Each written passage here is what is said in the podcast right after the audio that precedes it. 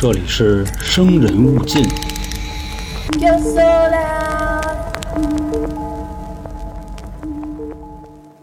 来了啊，朋友们，欢迎收听由春点为您带来的《生人勿近》，我是老航。在上期的节目啊，也就是那个漠河舞厅发布了之后，我看很多小伙伴啊，在这个群里头或者是私信问我，说老航，你不是主讲这个案子跟鬼故事吗？啊，怎么还做这类的题材？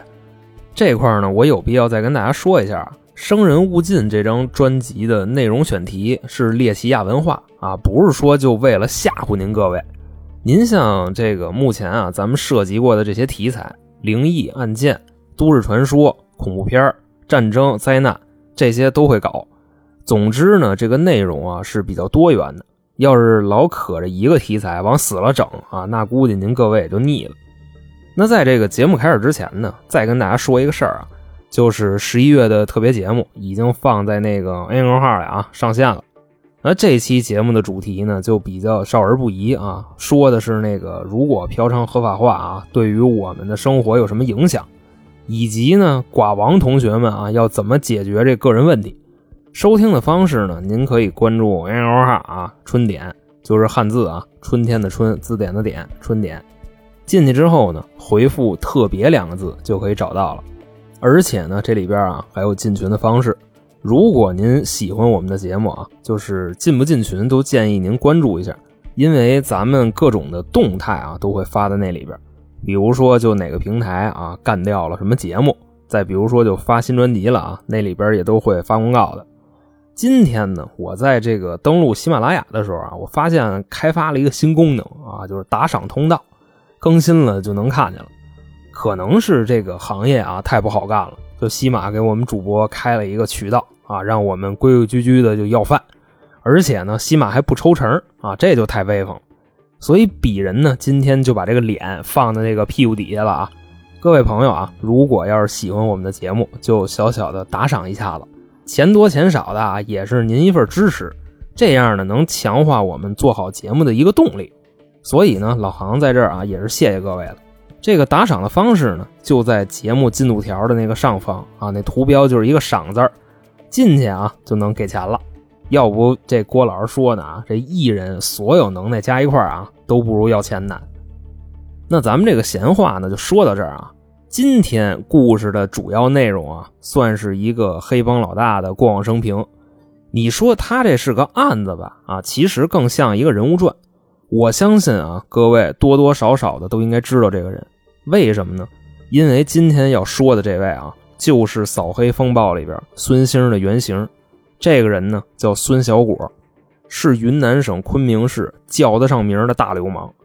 你要是就哪村口啊，你偷一自行车，你大爷啊，我犯不上在这儿说。当然，这个影视作品里边啊，你像孙兴的这个演员吴晓亮老师，把这个人物演的也是淋漓尽致。就恨不得啊，都想从那个屏幕里给他揪出来啊，然后活活打死。但是啊，就孙兴演的属于那种什么呢？就比较阴。实际上啊，孙小果他属于那种恶狠，因为体型都不一样。孙小果呢是一个一米九、二百多斤的那么一大壮，所以这块还是有点区别的。那咱们啊就可以直接入书了。在二零一八年的七月二十一号。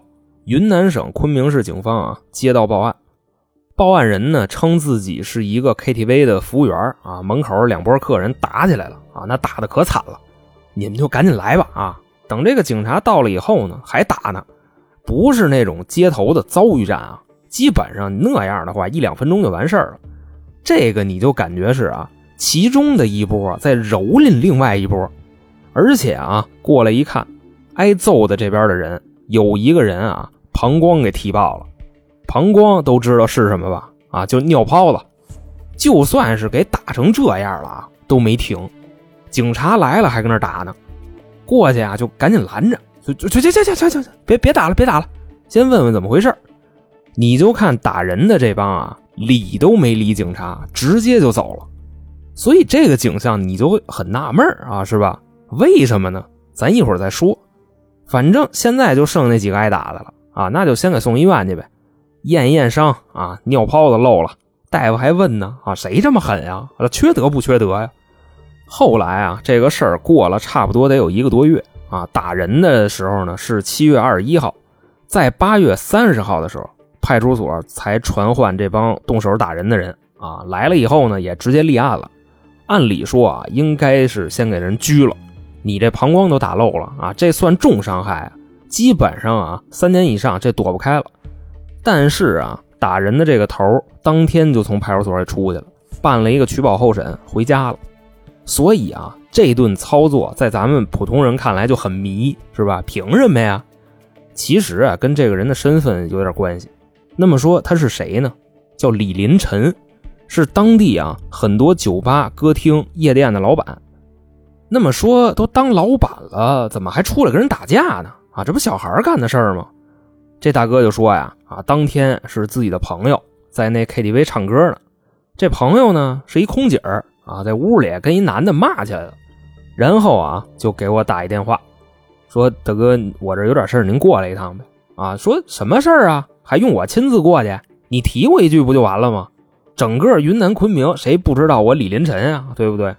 这空姐就说呀，说大哥，我不提还好啊，我提了您啊，丫给我俩大逼斗。开始啊，还问我啊，就你牛什么逼呀？啊，你哪学校的你？你丫大哥谁呀？我就说我跟李林晨混的。一听这话啊，这孙子急了，谁他妈叫李林晨啊？哪个他妈王八蛋叫李林晨啊？你给他叫来，老子他妈就是卸俩条腿。那你想，大哥一听这话啊，反正直接带着人就到了，把说这话的人从 KTV 那包房里就给拎出来了啊，在门口就给打了。那这一脚呢，也是挺狠的啊，直接这尿泡子就干漏了。估计可能啊，也是刚才喝酒喝多了，然后也没尿，那膀胱是一个鼓起来的状态，就给踢爆了。咱们刚才说了啊，这个算重伤害，结果取保候审走了。那么说他符合取保候审的条件吗？反正我认识的人里边啊，取保候审最多的就是因为酒驾啊，让你回家等着去。你像现在不各地都在严查酒驾吗？好多地儿啊，这号里头都没地儿关了啊，得排队。所以啊，这就算是那种比较扯的取保候审。一般来说啊，取保候审根本不适用他这种情况。他这个属于重伤害，妥妥是得判刑的。另外说呢，这个人也没有什么大病啊，也不是孕妇，所以他能取保候审，他的背后肯定有人帮他。那怎么帮呢？那这块就比较细了，也比较脏啊，咱慢慢说。我其实，我可爱跟你们聊这个社会上这点事儿了啊。首先啊，就这哥们儿找到了当地的公安局长啊，直接给点了四十万现金，让自己啊这小弟拎着这满箱就上人家敲门去了。往屋里一扔啊，你要不要吧？然后啊，又找到了自己这个派出所的所长，又给点了三十万现金，等于说啊，花了七十万。他们这几个人一串，把李林晨的被警方传唤改成了投案自首。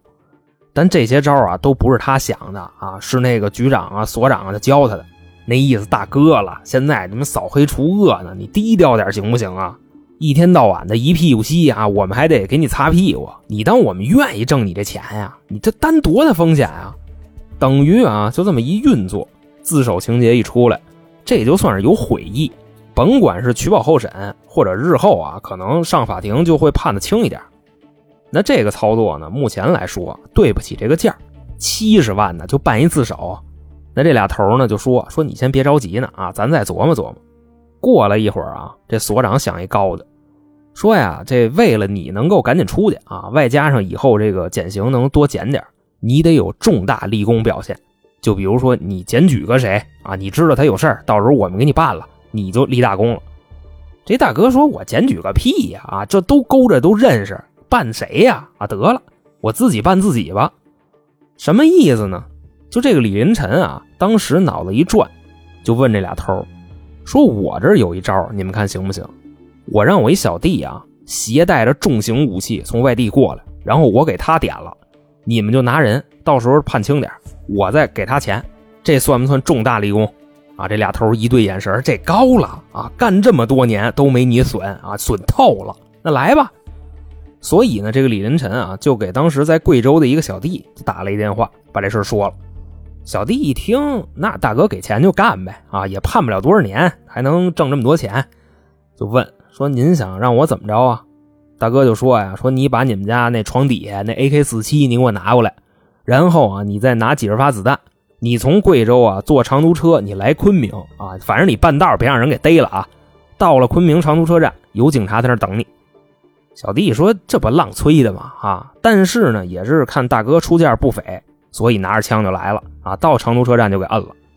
说到这儿啊，这事儿还不算完，那俩头还劝他呢，说你啊，你得看清形势啊，你给人打一重伤，那边你还得再活动活动。也是啊，在这个劝说下，李林晨又给尿泡子爆了那哥们儿点了十万块钱，说哥们儿咱差不多得了啊，赔你点钱，以后有的是机会合作。明白吗？那挨揍这哥们呢，也知道他是谁啊，黑道的势力有多大，白道的关系有多硬，也没敢说别的，拿了十万块钱给他写了一个谅解书。最后啊，这个李林晨又走托，找到了当地验伤的鉴定人员，点了十万块钱，让他在这个鉴定报告里边造假，把重伤改成轻伤。这块听着耳熟吧？那个扫黑风暴里，新帅集团那马帅怎么死的呀？对吧？那咱们现在啊，就来总结一下：七十万现金从被传唤改成了一个自首，而且呢，检举自己的小弟携带重型武器从贵州来云南，有重大立功表现，给了被害人十万块钱，拿了一个谅解书，等于民不举，官不究了。最后啊，又在验伤报告上作假，从重伤改成了轻伤，而且最后这个材料啊，盖棺定论是什么呢？从原本的聚众斗殴致人重伤改成了故意伤害，这基本上就是一个大事化小、小事化了的这么一个过程。但是呢，该起诉还是得起诉，因为这个事儿啊，当时闹的动静太大了啊。他是当街打人，很多人都跟那看着呢，媒体呢也是各种曝光。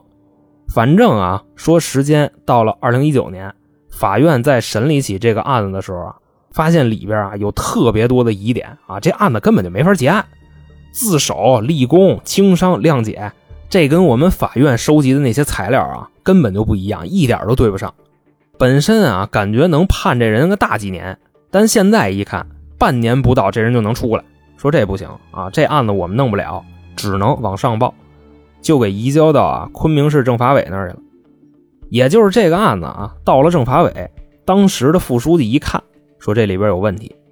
但是呢，他聚焦的点并不是这个案件本身，那个移交过来的材料啊，先是说这个被告人叫李林晨，但是呢，这个李林晨他怎么看怎么眼熟，为什么呢？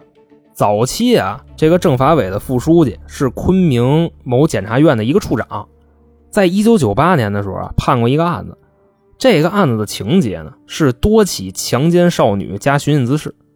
反正啊，当时给这个被告也是判了死刑了。但是啊，二十多年以后的今天，政法委的副书记啊，看着手里头案卷这照片，说：“这不就是二十年以前被我判了死刑的那个人吗？这不他妈那谁吗？这本身啊，应该是二十年前的一个死人，那怎么现在又出来跟人打架呀？那么说这个人是谁呢？这个人就叫孙小果。”啊，他不仅没有死，而且还出来了。不仅出来了，还在当地当了黑社会头子。那这块啊，人家副书记那儿怎么纳闷咱不提呀。就说在二零一九年的时候，当时干嘛呢？扫黑除恶专项整治行动。就在这个三月三十一号啊，云南省成立了专案组，决定彻查孙小果一案。当时你听这个啊，你觉着说国家终于要办他了，是吧？还让那些挨过他欺负的人啊还人一个公道，但是啊，不仅如此，不光要办他，主要是揪出他背后的保护伞。如果说啊，这个保护伞你不给他拆了，那以后还会有什么张小果、李小果啊，各种小果。那到了四月份的时候呢，中央的督导组就到了啊，骆组长带着人来了啊，也是啊，先慰问了一下司法部门的这些同事们。一进屋呢，大家也都站起来了。这骆组长呢，就双手合十啊，辛苦辛苦辛苦辛苦辛苦辛苦啊！但人组长不能这么大样啊，那就不是中央督导组了啊，那说相声的，那见面道辛苦，必定是江湖嘛。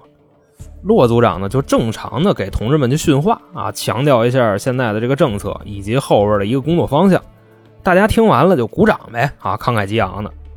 那么说，这个屋里头都是好人吗？啊，咱们看扫黑风暴的时候，骆组长一到。前三个过来打招呼的就有贺云，对吧？